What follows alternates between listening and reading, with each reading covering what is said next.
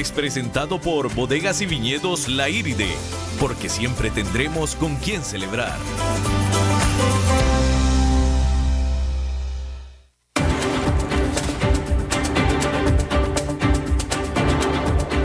Inicia a las 5 con Alberto Padilla un programa diseñado con el objetivo de llevarte diariamente un tema de actualidad, acompañado siempre de reconocidos editorialistas, de lunes a viernes a las 5 de la tarde por CRC 89.1 Radio, a las 5 con Alberto Padilla.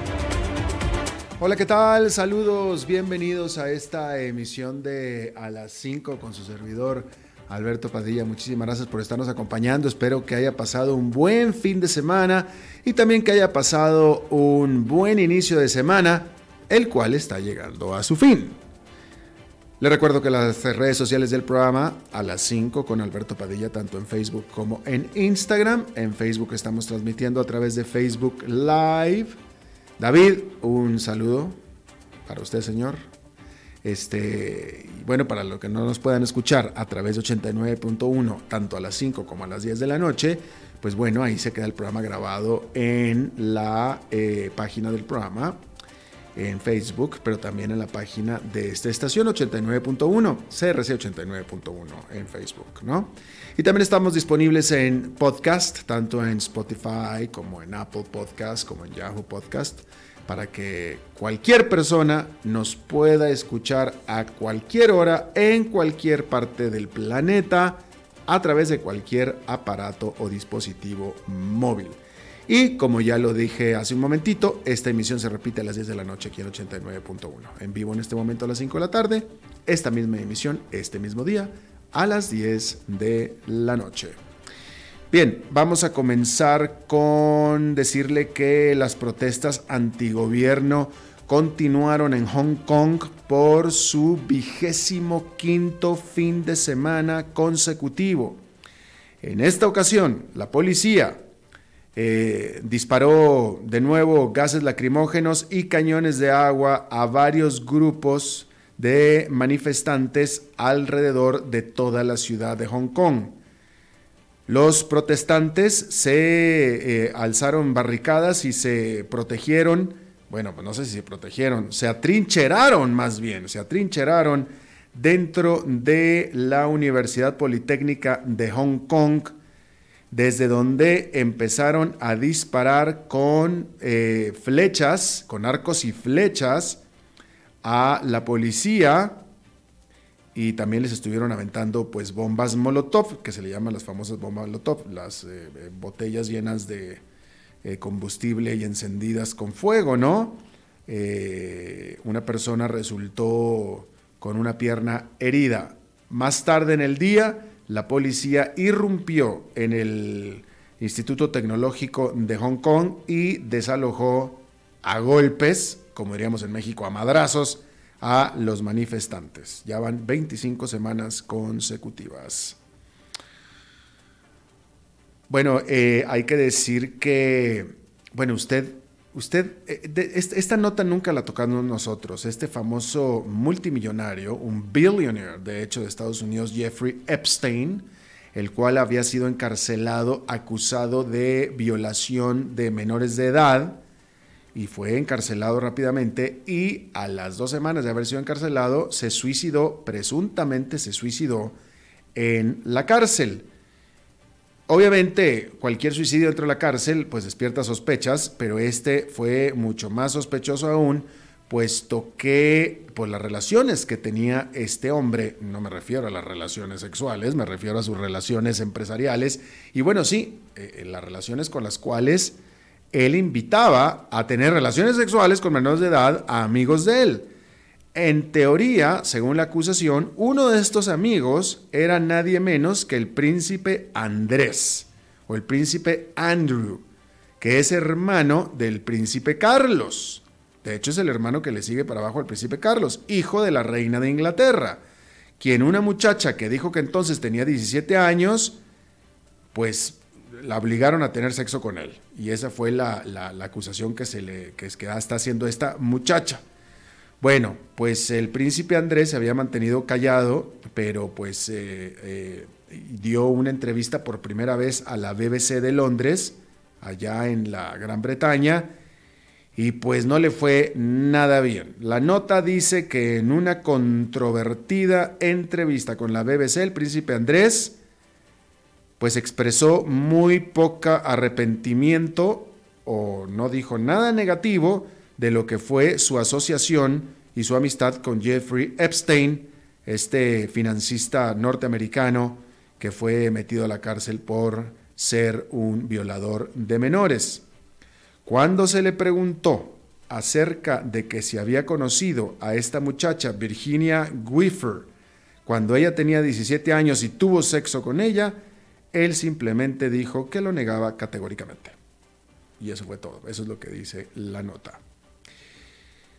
En Bolivia, las autoridades comenzaron a a llevar vía aérea alimentos y otras necesidades esenciales hacia la ciudad de La Paz, ya que el, abastecimiento de estos eh, insumos ha caído de manera muy, muy peligrosa. ¿Por qué? Bueno, pues porque las carreteras hacia la capital de Bolivia han estado bloqueadas por aquellos que apoyan a Evo Morales, este pues expresidente en teoría, que renunció también en teoría, luego de las acusaciones de que, de que eh, hizo un fraude electoral el mes pasado, y después se fue hacia México, donde es un eh, huésped distinguido.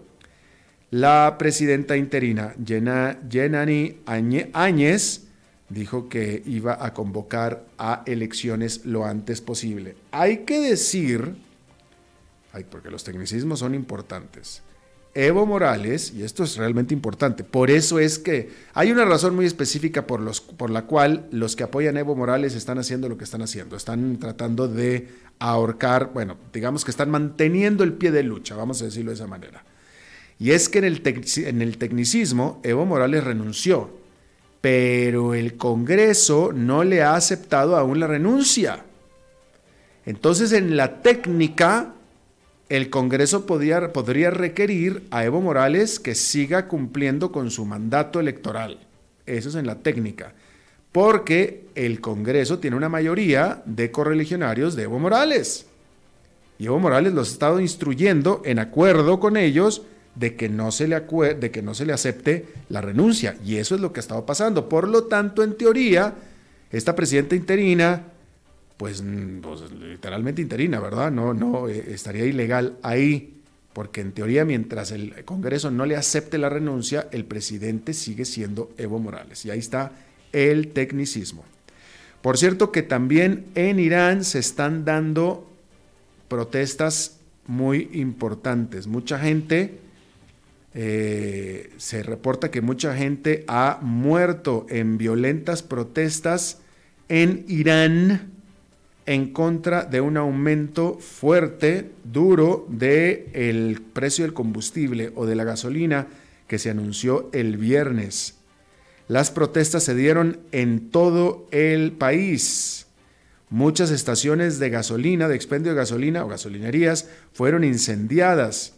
El presidente de Irán, Hassan Rouhani, advirtió sobre la anarquía y la eh, saqueo, sobre la anarquía y los saqueos, y dijo que estos no iban a ser permitidos, los cuales se han estado dando, por cierto. Digo, en realidad fue una, un tate quieto, fue un bájenle por favor, porque si no les va a ir mal, pero lo han estado haciendo. Bueno, Arabia Saudita piensa que el precio de Aramco, su monopolio petrolero mamut, es de 1.700 billones con B, 1.700 billones de dólares. En inglés sería 1.700 trillones de dólares.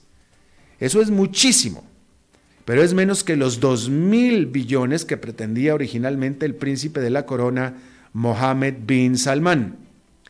Pero aún así es lo suficientemente alto como para que se convierta, antes de que termine el año, en la mayor colocación accionaria de la historia de la historia del mundo.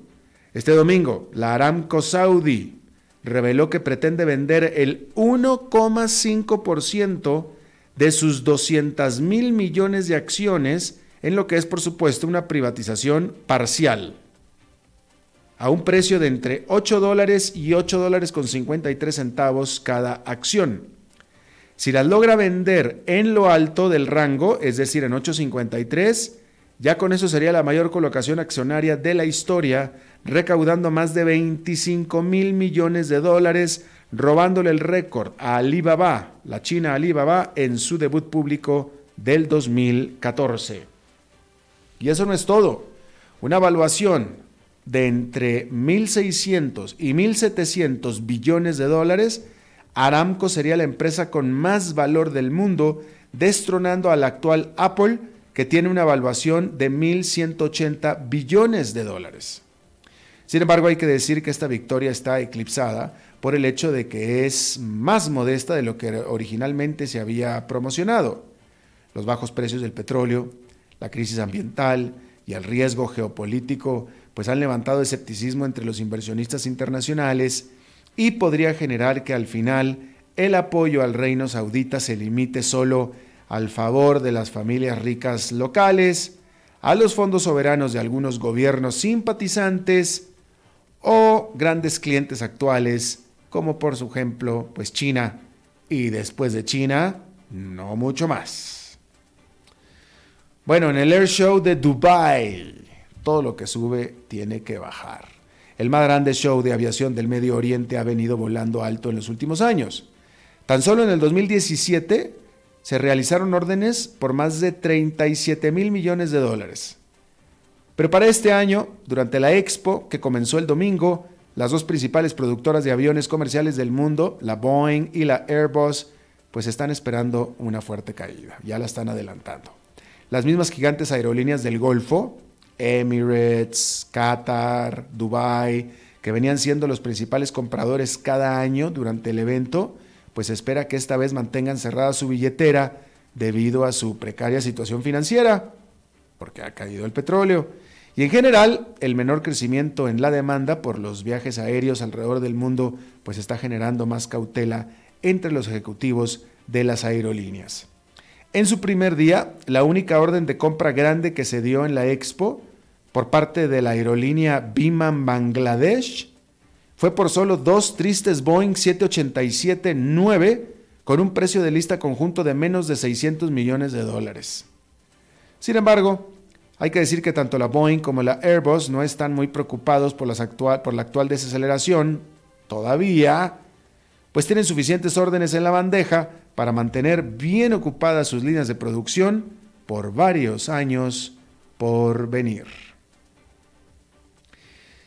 Este lunes, más de 360 protestantes del movimiento Extinction Rebellion tenían planeado comenzar una semana de huelga de hambre en 22 países para atraer atención a la escasez de alimentos que podría generarse por, el, eh, por la escasez. Dije escocés, ¿en qué estoy pensando? Seguramente, ¿verdad, David? Qué bárbaro. A ver, decía yo que tenían planeado comenzar una semana de huelga de hambre en 22 países para traer la atención por la escasez de alimentos que podría generarse por el calentamiento global. En concreto, tienen tres demandas. Uno, quieren que los gobiernos declaren una emergencia climática. Dos, que se establezcan objetivos de cero neto de emisiones dañinas al ambiente para el año 2025, mientras que protegen a especies en vías de extinción. Y tres, que se cree una asamblea ciudadana sobre el cambio climático. La protesta Extinction Rebellion, o mejor conocida ya como XR o XR, ha causado afectaciones en varias ciudades, incluyendo Londres, Nueva York y Berlín. En esta ocasión, alrededor de 20 miembros en Washington, D.C. harán la protesta frente a las oficinas de Nancy Pelosi, que es la líder del Congreso de Estados Unidos. Sin embargo, sus tácticas polarizantes llevan sus riesgos. Aunque al menos en alguna medida hay que decir que el grupo ya ha logrado éxito. El enojo y temor sobre el cambio climático ha venido generalizándose, aunque es aún difuso. La Extinction Rebellion ha logrado ponerse en los titulares de los medios y redes sociales, le ha dado a su causa un sentido de urgencia que hasta ahora venía, le, le venía le venía faltando. Vamos a hacer nuestra primera pausa y regresamos con nuestra primera entrevista. A las 5 con Alberto Padilla, por CRC 89.1 Radio. ¿Sabes qué hacemos en FIFCO? Más de 180 mil horas de voluntariado por año. Fomentamos consumo inteligente de bebidas y alimentos. Reciclamos y trabajamos para erradicar el plástico como lo conocemos hoy. Erradicamos la pobreza extrema a lo interno de la compañía. Cumplimos una retadora agenda ambiental. Somos una gran empresa para trabajar y llevamos al costarricense productos de alta calidad. Además, FIFCO es un referente de sostenibilidad en el mundo. En FIFCO compartimos con el mundo una mejor forma de vivir. Conoce más en nuestras redes sociales y en Cada dos horas y 40 minutos se intoxica una niña o un niño en el país, en muchos casos debido al almacenamiento incorrecto de medicinas, productos de limpieza y otros químicos. No los coloque en envases de refresco o agua. Manténgalos en un lugar fuera del alcance de las niñas y niños, preferiblemente bajo llave. En caso de intoxicación, llame al Centro Nacional de Intoxicaciones para recibir ayuda. 800 Intoxica u 846 86 94 22. Este es un mensaje del Hospital Nacional de Niños, Centro Nacional de Control de Intoxicaciones y PANI con el apoyo de Blue Cross, Blue Shield, Costa Rica, Florex y Telecable. Síganos en Facebook como Prevengamos Intoxicaciones y visite prevengamosintoxicaciones.com. Si José tiene un vehículo 2015, se puede ganar 2015 dólares. Caro tiene un 2009, 2009 dólares. Y Miguel tiene una moto 2010, un dólar más que Caro. Pague el marchamo en el Banco Popular y podrá ganarse el año de su vehículo en dólares. Pague en cualquier sucursal y quedará participando. Son 20 ganadores. Banco Popular. Aplican restricciones. Ve reglamento en www.bancopopular.fi.cr. Desde Maipú, Mendoza, la tierra del olivo nos llega aceite de oliva Laur. Su delicada y elegante textura, así como su afrutado aroma vegetal, lo convierten en un aceite especial para paladares exigentes. Disponible en tres variedades: Laur Cruz de Piedra, Laur Aceite de Oliva Extra Virgen y Laur Gran Mendoza Aceite de Oliva Extra Virgen. Lo mejor de tres zonas en una sola botella. Galardonado con el Gran Prestige Gold en el Terra Olivo 2018. Aceites de oliva Laur no pueden faltar en tu mesa. De venta en todas las tiendas, don Fernando. ¿Sabes qué hacemos en FIFCO? Más de 180 mil horas de voluntariado por año. Fomentamos consumo inteligente de bebidas y alimentos. Reciclamos y trabajamos para erradicar el plástico como lo conocemos hoy. Erradicamos la pobreza extrema a lo interno de la compañía. Cumplimos una retadora agenda ambiental. Somos una gran empresa para trabajar y llevamos al costarricense productos de alta calidad. Además, FIFCO es un referente de sostenibilidad en el mundo. En FIFCO compartimos con el mundo una mejor forma de vivir. Conoce más en nuestras redes sociales y en FIFCO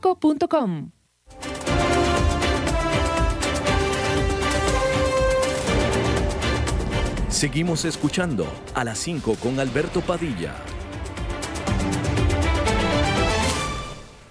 Muchas gracias por estar con nosotros. Bueno, como usted seguramente sabe, la semana pasada, desde el miércoles, desde mediados de la semana pasada, se presentó el reporte sobre el estado de la nación, de lo cual se ha hablado bastante, pero aquí en el programa no lo hemos hablado. Así es que no vamos a dejar de hacerlo. Y bueno, está con nosotros aquí Natalia Morales, coordinadora del tema social y de las estadísticas de este eh, resumen o de este programa eh, sobre el estado de la nación. Programa, por cierto, o resumen, el reporte que está elaborado por el Consejo Nacional de Rectores, es decir, por las universidades de eh, todo el país. Natalia, bienvenida primero que nada. Buenas tardes, muchas gracias por la invitación. Gracias. Eh, ¿quién, ¿Cuál es el perfil de las personas que preparan este resumen? Supongo que más a decir que son académicos. Sí, eh, es un informe que tiene 25 años, surgió a mediados. esta es la edición 25, surgió a mediados de los 90 como una idea para darle seguimiento al país en materia de desarrollo humano. En aquel momento eran pocas las estadísticas disponibles o el seguimiento. Eh, anual que se hacía en el país y en ese momento llegó a llenar un vacío. Eh, después de 25 ediciones, el, Estado de la Nación es mucho más que un informe, tenemos un conjunto de, de, otros informes en profundidad, Estado de la, Educación, eh, región centroamericana, eh, pero este en particular lo que hacemos es publicar anualmente un análisis de la situación que además con, conforme hemos tenido el tema, digamos, de más acceso a información, más internet. Ahora lo que tratamos es de ser un poco más propositivos eh, y explorar nuevas fuentes de información, eh, nuevos datos para ya no solo dar el diagnóstico de cómo está el país, sino eh, dar alternativas de por dónde mejorar esos desafíos. Eh, pero, ok, muy, muy interesante. Pero concretamente, ¿cuál es el perfil de, de las personas que lo elaboran? Sí, es una red de investigación, digamos, el equipo en concreto somos alrededor de 25 personas, pero construimos una red con investigadores en cada uno de los temas, de las universidades públicas, del sector privado, eh, instituciones generadoras de información. Entonces, es una red, digamos, en este en particular participaron más de, 20, de 50 investigadores coordinados eh, desde, desde, el equipo técnico nuestro, ¿verdad? Pero además eh, tiene todo un proceso de consulta, entonces, eh, por ejemplo, los borradores de las investigaciones son sometidas a, consultas donde participan más de 300 personas. Entonces, podríamos decir que sí, que viene de, del sector académico, pero trata de ser un poco más amplio. Muy bien. ¿De qué manera se, si es, o sea, hay algún procedimiento para garantizar la objetividad, para evitar la eh, parcialidad, para evitar el partidismo, para evitar la ideología, etcétera? Sí, nosotros decimos que no es un informe de gobierno, pero tampoco antigubernamental.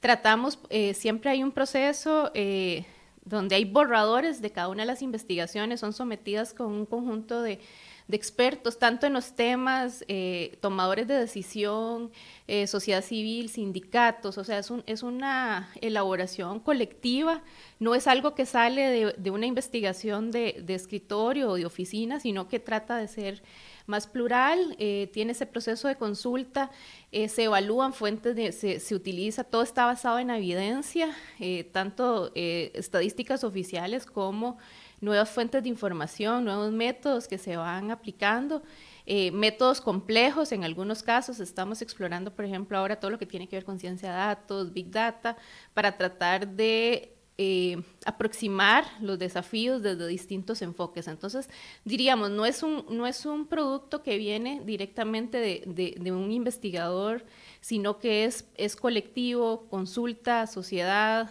eh, ciudadanos, estudiantes, académicos, tiene, digamos, de todo un poco. Ya.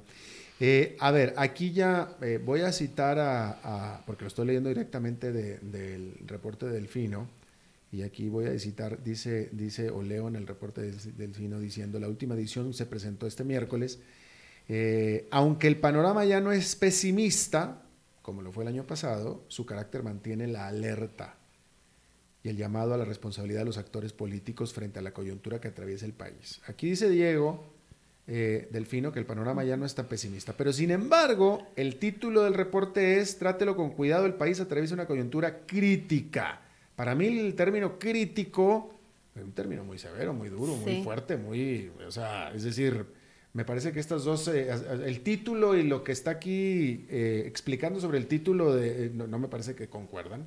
O estamos críticos ¿O es que estábamos mucho peor el año pasado o qué? Es que estuvimos al borde. Entonces lo que el informe Ahora ya no estamos tan al borde. Sí, logramos eh, sortear esa crisis fiscal que estuvo bastante pues latente. Pues Entonces es, nos libramos de esa crisis fiscal, pero no hemos resuelto un montón de problemas y todavía la situación es bastante delicada, ¿verdad? No solo en materia... déjame te pregunto esto. Si hoy estamos en un estado crítico, que de nuevo me parece un término bien fuerte, hace un año cómo estábamos. Estuvimos al borde del problema fiscal que... eso, era peor que crítico. Sí. Bueno, ¿habrá un término, un término decente que podamos decir a esta hora en radio que pueda describir algo peor que crítico? Sí, yo, yo diría que nos, es como cuando está un paciente, diríamos, en cuidados intensivos. Un paciente crítico está a punto de morir. Exacto, todavía está ahí en cuidados intensivos, pero por lo menos está estable salimos, o sea, pasamos de una situación donde pudimos haber estado al borde, digamos, de los problemas fiscales y, y, salimos de esa crisis fiscal o nos libramos, pero entramos a un problema económico, una crisis económica que es la que estamos, digamos, todavía experimentando. Entonces, podríamos decir que es un paciente que está grave, en cuidados intensivos, pero estable. O sea, de momento está ahí como esperando. O sea, mañana no se muere.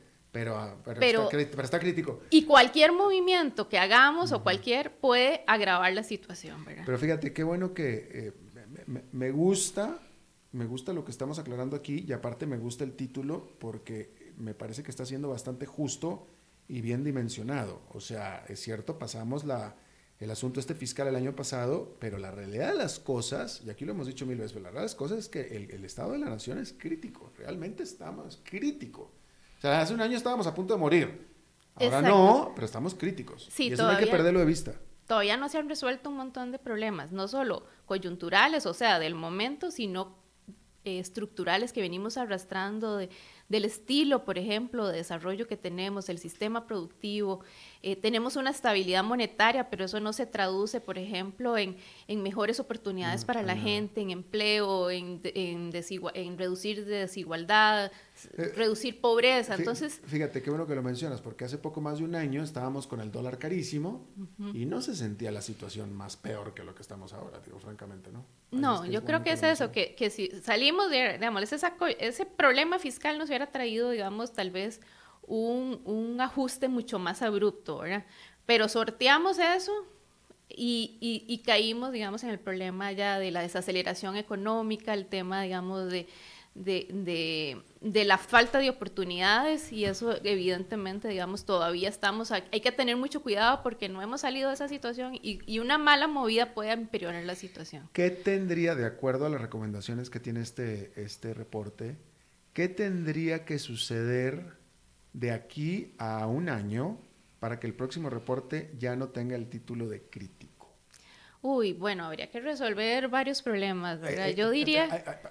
Por eso te hice la pregunta, porque, o sea, vemos, vemos elementos para poder decir que dentro de un año el reporte no vaya a dejar el título de crítica a la situación. Eh, Ahora, de momento no, digamos, hasta, porque además este, este los tratamos de llevar lo más actualizado que, que tengamos, digamos, tiene una información hasta mediados del año 2019, sobre todo en materia económica y de empleo y no pareciera, digamos, que estemos resolviendo, o sea, estamos apenas eh, sorteando, digamos, eh, el tema, por ejemplo, de la reactivación económica, el tema de la generación de empleo, eso no estamos avanzando. Apenas, de cierta forma, en los últimos meses están dando algunos indicios de que está eh, creciendo un poquito más la economía, pero apenas estamos en niveles, o sea, estábamos nulos y ahora pareciera, ¿verdad? Pero hay que esperar unos meses más a ver si eso realmente se consolida. Entonces diría, bueno, para, para hacer un reporte positivo el otro año tendríamos que ver mejoras en la calidad de vida de las personas, que por ejemplo que disminuyan las tasas de desempleo, eh, mejoren los ingresos de toda la población. Algo muy grande tendría que pasar. Sí, de momento no hay indicios, digamos, de que la situación pudiera cambiar drásticamente en un año. Y cualquier cambio, pregunta, cualquier cambio que tenga que darse para que pudiera pensarse en eliminarse el término crítico el próximo año, tendría que venir por una acción gubernamental. Exacto. Tiene que, y eso que el informe dice que buena parte de, la crisis fiscal a la que estuvimos al borde eh, tuvo contra todos los pronósticos respuestas del sistema político, tanto desde la Asamblea Legislativa como desde, desde el gobierno. Ese es otro buen punto eh, y es algo que estuve discutiendo en una cena el viernes. Bueno, que me lo estaban, que me lo pusieron a mí sobre la mesa, aparte de la cena. Este, eh, en este gobierno en particular se ha visto cierta armonía rara, extraordinaria entre Zapote y el Congreso. Sí, se hicieron varias alianzas, digamos, el panorama en febrero del 2018 no era, o, no era muy alentador. A mayo teníamos eh, un gobierno que llegó, fue electo con la menor cantidad de votos de toda la historia, un, un bajo apoyo ciudadano, con la menor representación en el Congreso de, de la fracción eh, eh, oficialista. De alguna manera pareció que se eligió el menos peor en aquel entonces. Sí, exacto. Bueno, y además con unas elecciones muy atípicas. Ah, eh, entonces el panorama... no, no, no, lo digo con sorna, pero lo digo que, o sea, de, la manera en que se, en que se definieron la, la, que se definió la elección del año pasado, ya, ya o sea, que, que, fue totalmente sorpresiva y inesperada, al final pareció que los, los ticos dijeron, bueno, vamos a agarrar menos peor. Sí, exacto. hablando de ese momento. En ese, sí, y además con una conformación de la Asamblea Legislativa donde el partido que ganó es la tercera fuerza en el Congreso, eh, parecía que iba a haber un entrabamiento fuerte al inicio, digamos, de, de la gestión.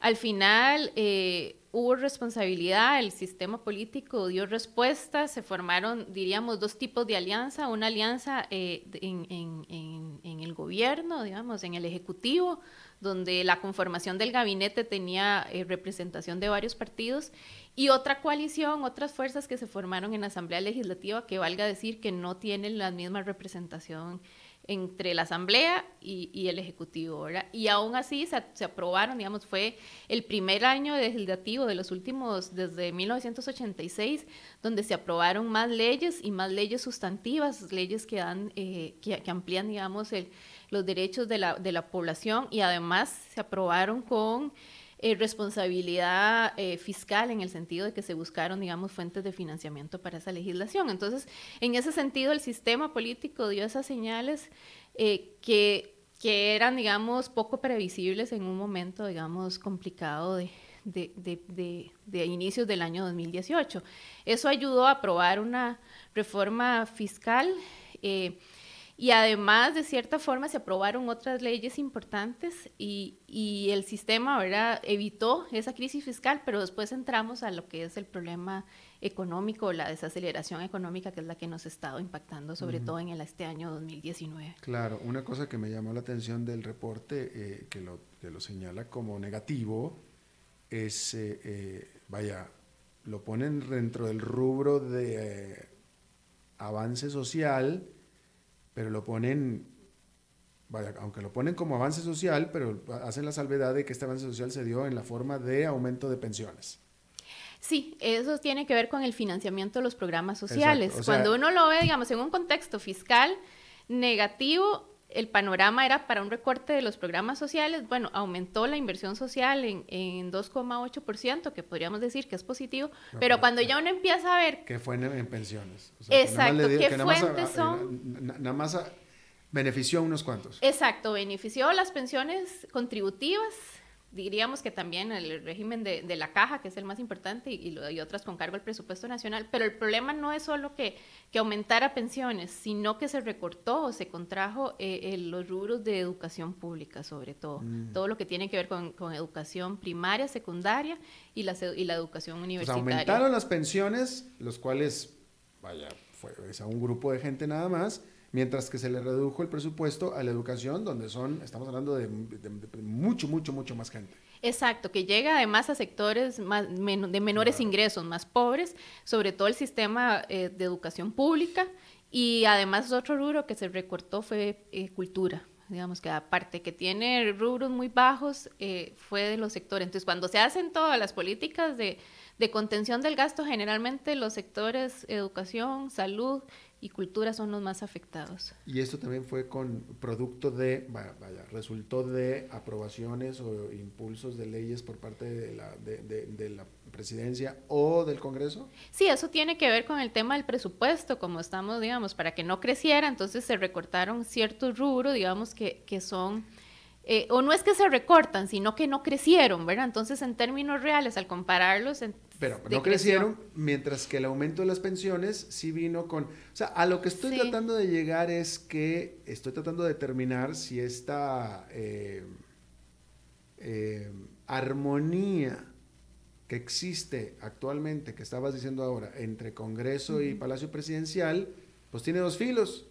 Sirve para bien o para, para, para, para, bien y para mal, para las dos cosas, ¿no? Sí, sí. Digo, se aprueban tanto cosas buenas como entre ellos, se aprueban entre ellos cosas positivas y cosas que no son positivas. Exacto. Sí, sí. Por ahí va. Sí, eso iba mucho por el ajuste fiscal, ¿verdad? Entonces, de, se recorta generalmente los rubros de los que no tienen voz, ¿verdad? Y todo eso es la, la, los programas que van dirigidos hacia la gente eh, de menos ingresos. En cambio vino la huelga, que afectó tanto al país, que ustedes lo reportan aquí en el reporte, que afectó muchísimo al país y ellos sí salieron beneficiados. Sí, y el, y el problema con las pensiones es que estamos en un, en un envejecimiento de la población que posiblemente en los próximos años va a ser un rubro que, que difícilmente se va a poder controlar, o sea, va a seguir creciendo y eso nos va a seguir achicando los recursos de los programas sociales en otros ámbitos que más se requieren, ¿verdad? Sobre todo eh, en un país donde el mercado de trabajo no da la talla, no generan fuentes de empleo, no crecen los ingresos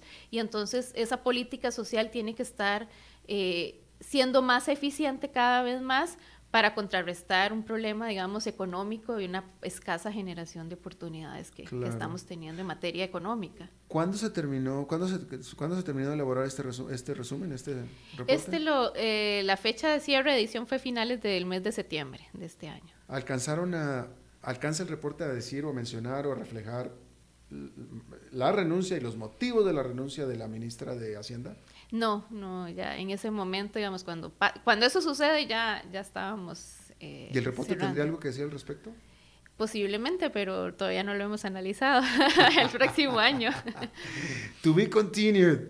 Ok, bueno, sí. Eh, ahora, me llama la atención también eh, que estábamos hablando y tú estabas estableciendo que cualquier decisión que se haga, que forzosamente tendrá que ser decisión por parte de las autoridades, para poder quitarle el título de crítico al reporte del próximo año, se da en este ambiente donde hay esta relación o armonía entre Congreso y, Palacio Presidencial o Zapote, que es extraordinaria y es cuando más posibilidades debería de haber de poder sacar un programa de, conjunto, es decir, un, programa con apoyo de, reactivación económica, por ejemplo. y no se ha dado. Claro, pero ahí es donde tenemos serias fallas, ¿verdad? De a quién le corresponde la reactivación económica, cómo, cómo hacerla, ¿verdad? Porque todo el mundo dice, o sea, como si hubiera un botón que dice reactívese, ¿verdad? la economía. hay un líder, aquí hay quien propone y luego quien dispone. Claro, pero ahí es donde tenemos el problema, porque tenemos una, una política, digamos, eh, monetaria y, de estabilidad fiscal que tiene que ver con, con Banco Central, ¿verdad? Que te da esa estabilidad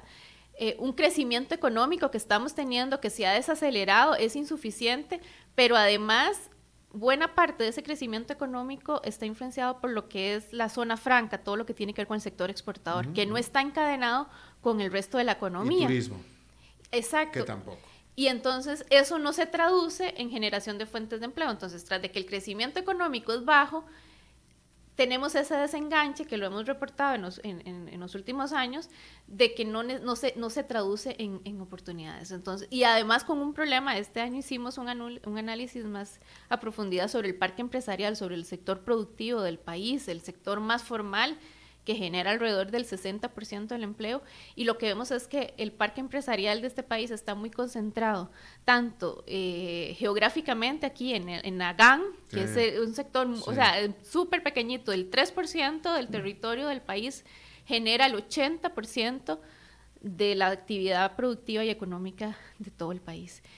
Eh, y el resto de, el resto de regiones son minúsculas, representan menos de un 5%. Entonces tenemos un, y, muy concentrado además sectorialmente. Son pocos sectores los que te generan ese crecimiento económico y el empleo. Y entonces ahí tenemos un problema, de seria desconexión. Entonces no es tan fácil. y además con, con, un, con, un, problema adicional que no es solo característico de Costa Rica, pero que, que, que es parte, digamos, de esos problemas que tiene que ver con el tamaño de las empresas.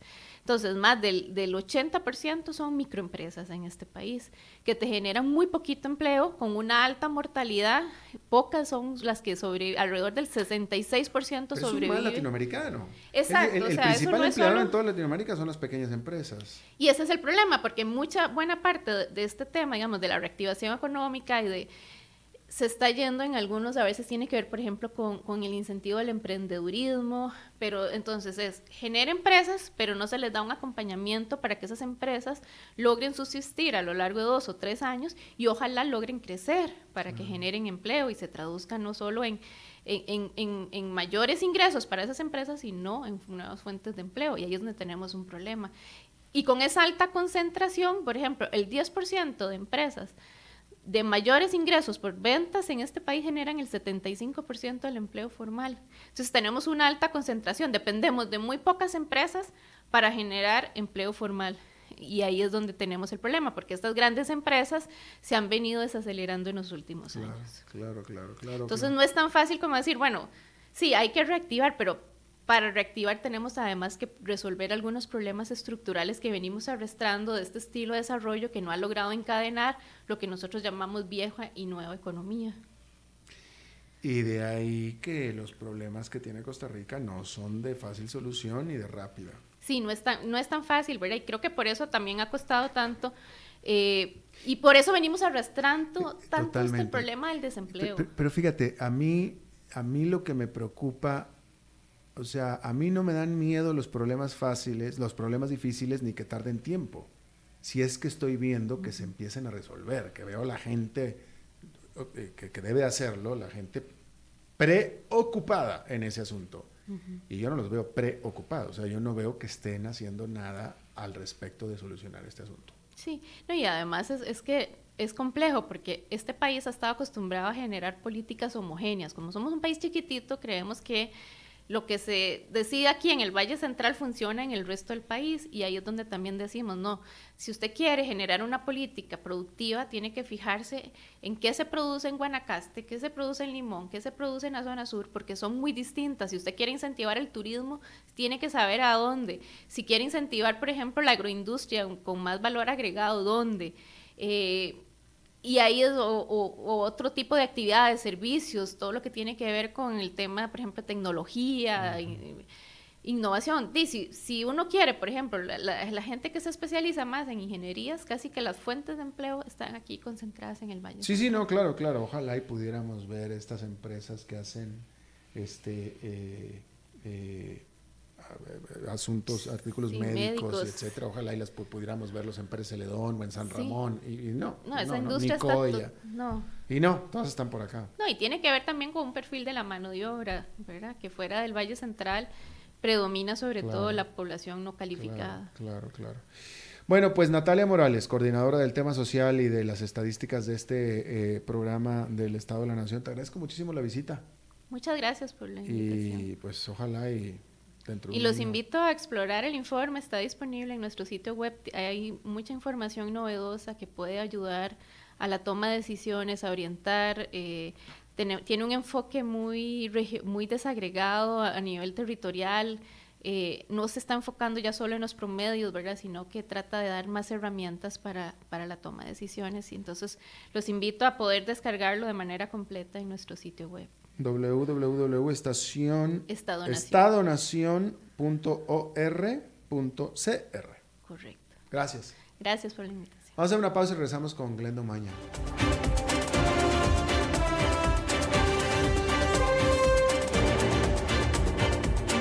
A las 5 con Alberto Padilla, por CRC 89.1 Radio. ¿Sabes qué hacemos en FIFCO? Más de 180 mil horas de voluntariado por año. Fomentamos consumo inteligente de bebidas y alimentos. Reciclamos y trabajamos para erradicar el plástico como lo conocemos hoy. Erradicamos la pobreza extrema a lo interno de la compañía. Cumplimos una retadora agenda ambiental. Somos una gran empresa para trabajar y llevamos al costarricense productos de alta calidad. Además, FIFCO es un referente de sostenibilidad en el mundo. En FIFCO compartimos con el mundo una mejor forma de vivir. Conoce más en nuestras redes sociales y en FIFCO.com.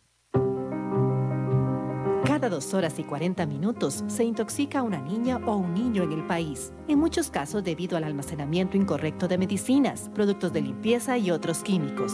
No los coloque en envases de refresco o agua. Manténgalos en un lugar fuera del alcance de las niñas y niños, preferiblemente bajo llave.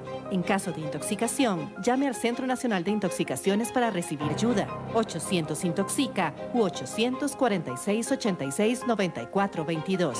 Este es un mensaje del Hospital Nacional de Niños, Centro Nacional de Control de Intoxicaciones y PANI, con el apoyo de Blue Cross, Blue Shield, Costa Rica, Florex y Telecable. Síganos en Facebook como Prevengamos Intoxicaciones y visite prevengamosintoxicaciones.com.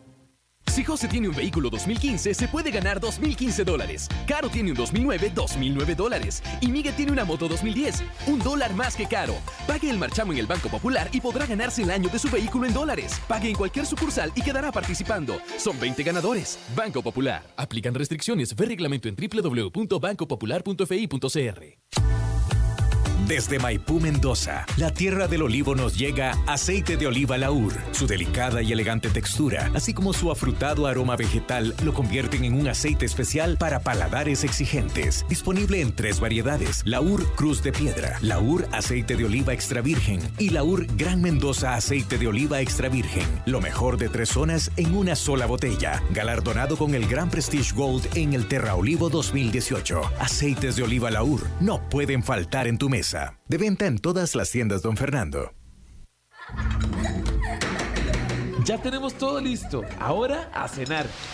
Comparta en familia una alimentación balanceada y variada en un ambiente de tranquilidad. Preparar los alimentos juntos y disfrutar de más comidas en casa hará más sencilla la creación de hábitos saludables en las niñas y los niños. Visite cuidamenutritivamente.com. Este es un mensaje del Colegio de Profesionales en Nutrición, Colegio de Profesionales en Psicología, Hospital Nacional de Niños y PANI con el apoyo de ASA, Compañía de Seguros, Cosecha Dorada y Delgase. Patrocina Cadena Radial Costarricense.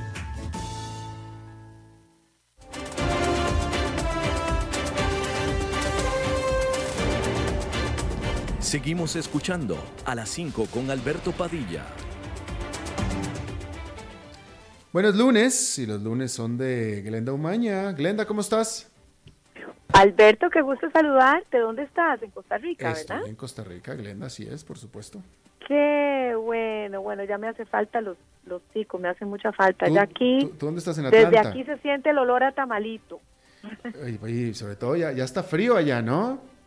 Está frío, está frío. ¿Ya probaste los tamalitos ticos? Ya, Glenda, ¿qué te pasa, mujer, desde hace No, por supuesto, pero fíjate que algo muy gracioso me sucedió hoy porque tengo una amiga chapina que está haciendo tamales y me dice, me llama y me dice, o sea, chapina guatemalteca, me dice, mira, ¿qué es eso de una piña? Que me están preguntando que si tengo piña. Y me dice que se le ponen piña al tamal.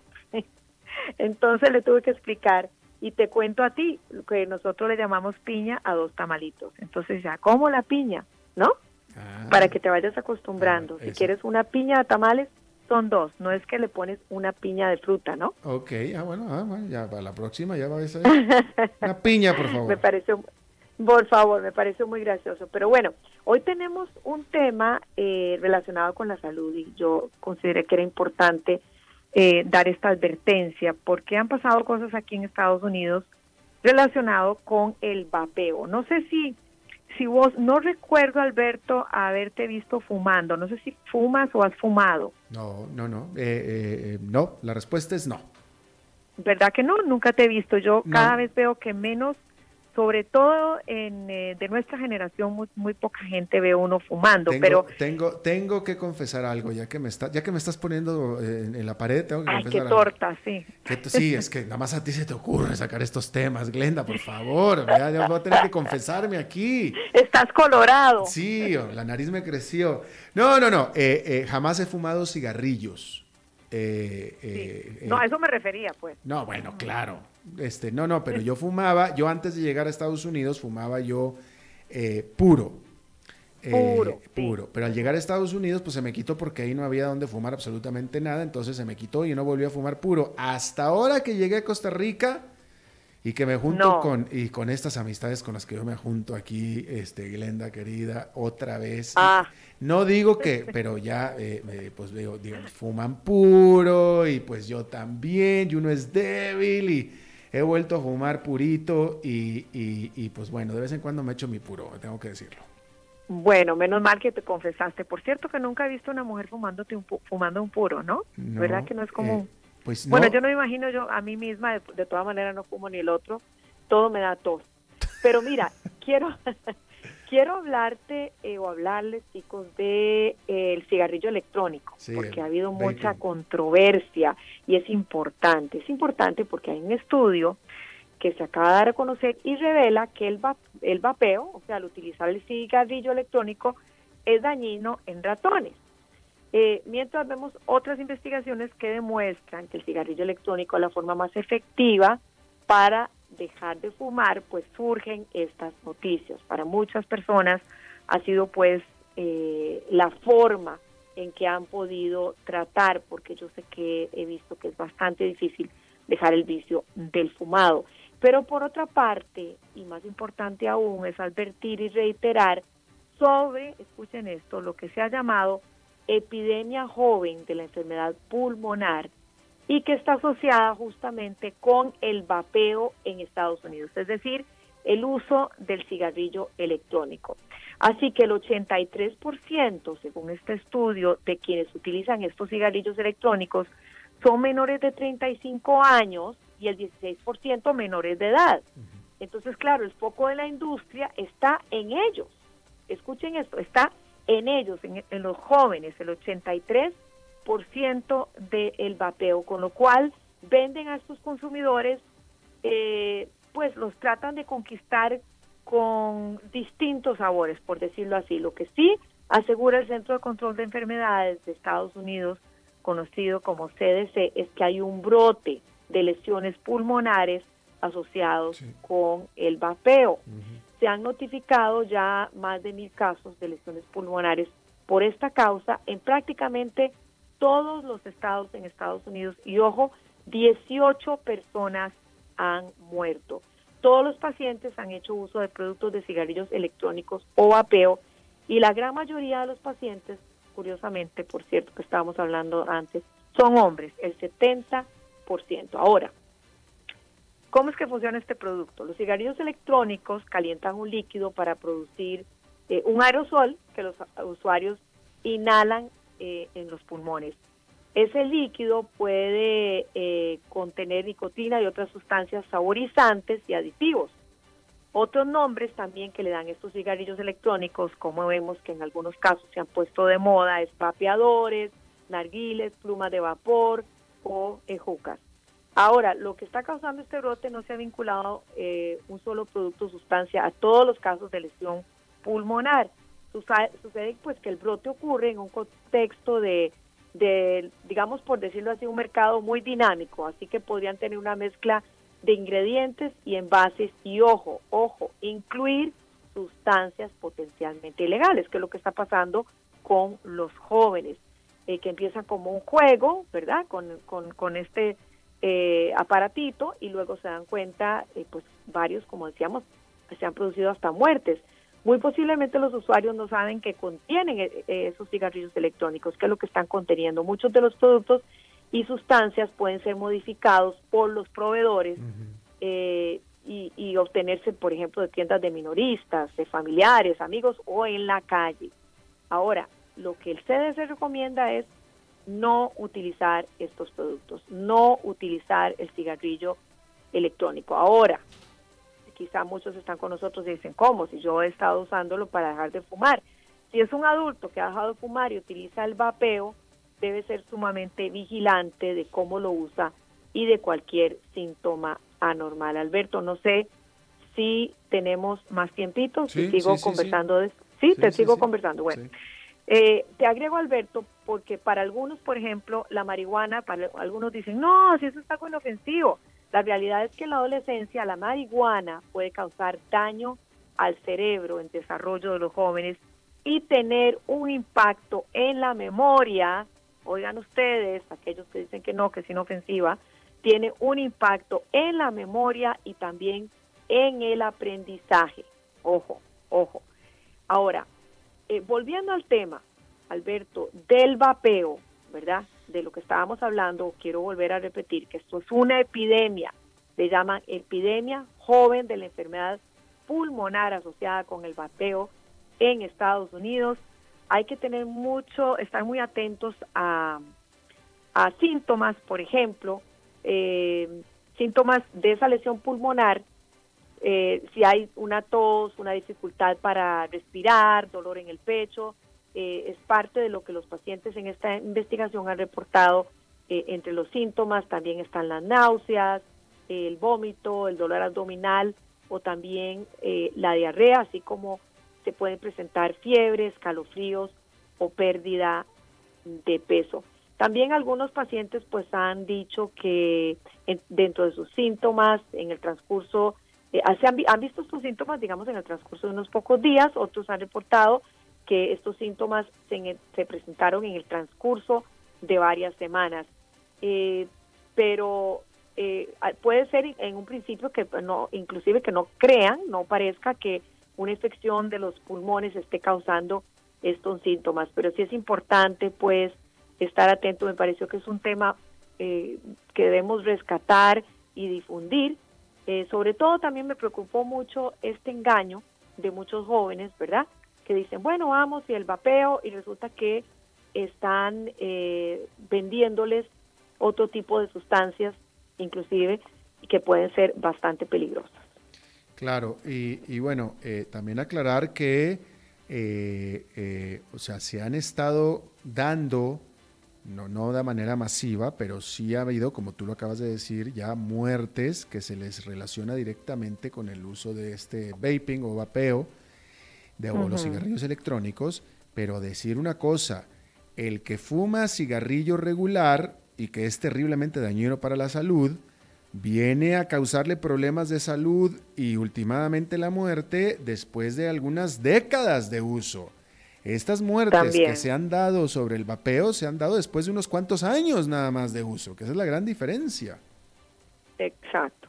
Exacto. bueno, lo ideal sería ni una cosa ni la otra. No, claro, pero, los que se han muerto son jóvenes que empezaron a fumar eh, vaping hace cuatro, cinco, seis años nada más. Exacto, exacto. Y es que se le, al, aparatito este se le pone cualquier cosa, ¿no? eso también eh, muchas veces por jugar o eh, por experimentar, ya sabemos, sobre todo los jóvenes, y, y te vuelvo a repetir, eh, esta cifra eh, brindada aquí en Estados Unidos por el CDC, el 83% de quienes utilizan estos cigarrillos electrónicos son menores de 35 años. Exactamente. Son menores de 35 años, imagínate. Exactamente. Así que importante. Bueno, habría que ver eh, la otra práctica que estabas señalando, que eso es más pues más esporádico, ¿no? Pero si provoca algún tipo de daño, no lo sé. ¿Qué cosa? hablando puro? Del puro. Sí, claro, por supuesto. todo, todo tabaco, por supuesto. En, mi caso y en mi defensa. Todo tabaco. Sí, totalmente. En mi caso, en mi defensa diré que me fumo un puro a lo más, una vez cada dos semanas, a lo más. Ah, pues es bastante. Yo creí que ibas a decir cada dos meses. ya no me regañes, Glenda, no me hagas hablar más, por favor. El puro es lo de menos, querida. Lo más importante es la cantidad de whisky que va con ese puro. Ay, bueno, ya estamos el lunes y ya estás hablando de las fiestas tuyas del fin de semana o no sé si Acaban de Pero bueno, no, no, no. Están frescas en memoria todavía. Consejos saludables. Gracias, Glenda Maña un gusto de, saludarte a ti y también eh, a todos allá por Costa Rica. Un abrazo. Igualmente. Dios me los bendiga. Chao, chao. para ti. Gracias. Bueno, eso es todo lo que tenemos por esta emisión de A las 5 con servidor Alberto Padilla. Muchísimas gracias por habernos acompañado. Espero que termine su día en buena nota, buen tono. Nosotros nos reencontramos dentro de 23 horas. Que la pase muy bien. Este programa fue presentado por Bodegas y Viñedos La Iride porque siempre tendremos con quién celebrar.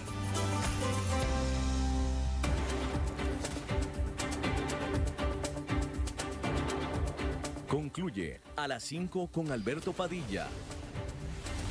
Un programa diseñado con el objetivo de llevarte diariamente un tema de actualidad, acompañado siempre de reconocidos editorialistas, de lunes a viernes a las 5 de la tarde por CRC 89.1 Radio a las 5 con Alberto Padilla.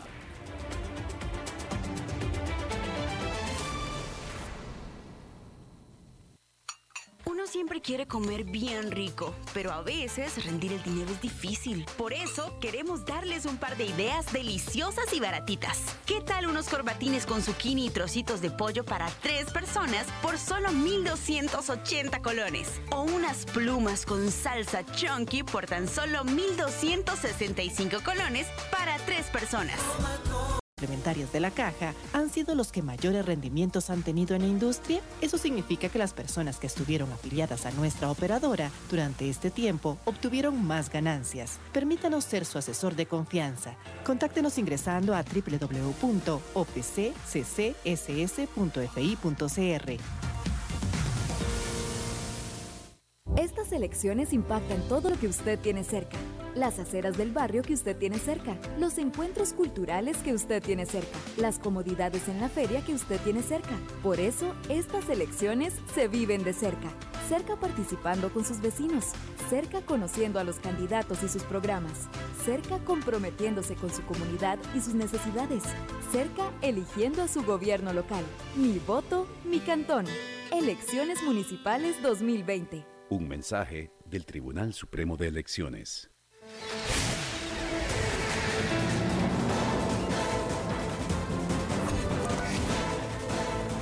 Inicia el resumen informativo en noticias CRC 89.1 Radio. Hola, ¿qué tal? Son las 17 horas con 59 minutos y estos son nuestros titulares.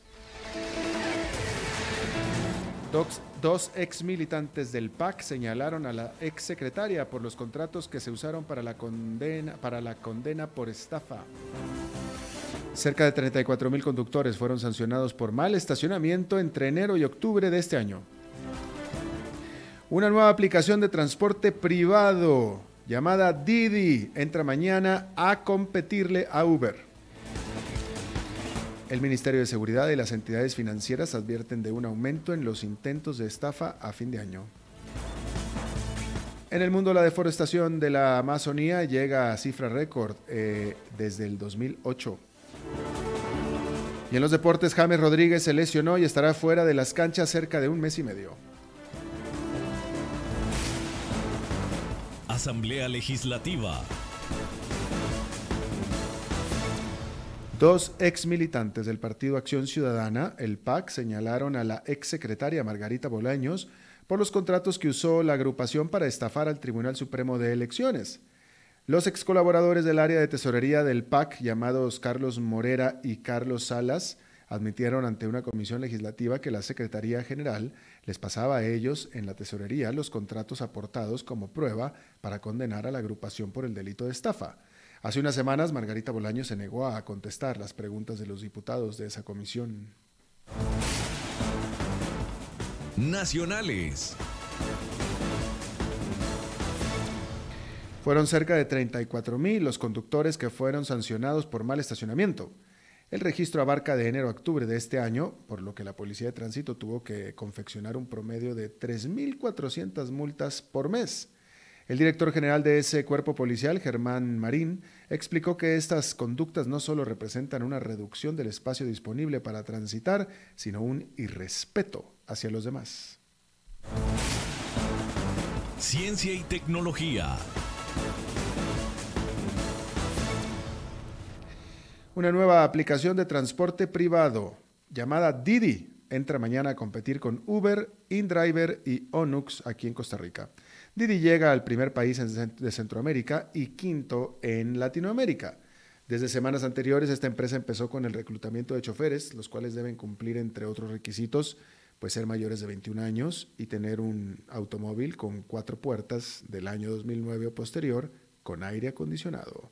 Del total del viaje, el socio colaborador conserva el 85% de eh, lo pagado. La aplicación está disponible tanto para sistema iOS o iOS y Android. Judiciales. El Ministerio de Seguridad y las entidades financieras advierten de un aumento en las estafas a fin de año. Según las autoridades y los empresarios bancarios, el pago del aguinaldo y el aumento del circulante en la calle hace más atractivas las técnicas de los estafadores para extraer recursos de la población asalariada. El director de Servicios de Seguridad Privados del Ministerio de Seguridad, Roberto Méndez, recordó que los usuarios no deben revelar datos personales o de sus cuentas bancarias por teléfono, pues están en un riesgo muy alto de ser estafados.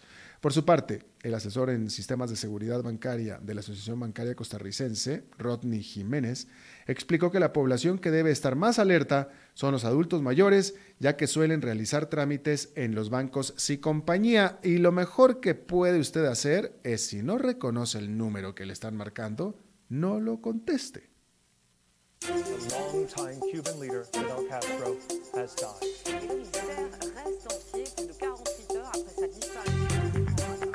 Internacionales. La deforestación en la Amazonía llega a cifra récord desde el 2008. La deforestación aumentó en un 29,5% entre agosto del 2018 y julio del 2019, totalizando más de 9.700 kilómetros cuadrados, que es una cifra récord en 10 años. El periodo de referencia incluye los siete primeros meses de gestión del presidente brasileño Jair Bolsonaro, que está a favor de la apertura de la selva tropical a las actividades agropecuarias y mineras. El área deforestada es la mayor desde, el 2008, cuando alcanzó más de 12.900 kilómetros cuadrados. La pasión de los deportes en noticias CRC 89.1 Radio. Bueno, pues James Rodríguez se lesionó y estará fuera de las canchas cerca de un mes y medio. El colombiano volvió a España tras concentrarse con la selección cafetera, donde recayó de su lesión. Según el parte médico del Real Madrid, Rodríguez presenta un esguince del ligamento interno de la rodilla izquierda. Está usted informado a las 18 horas con 5 minutos. Muchas gracias por habernos acompañado. Le recuerdo que exactamente en 12 horas las primeras informaciones del nuevo día. Pero no se vaya porque está empezando el programa de La Lupa Mientras tanto, lo saluda Alberto Padilla. Buenas noches.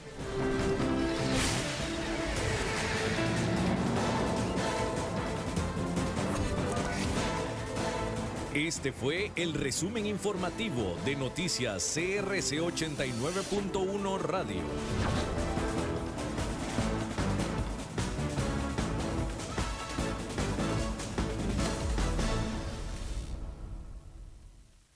El programa de hoy corresponde a una repetición.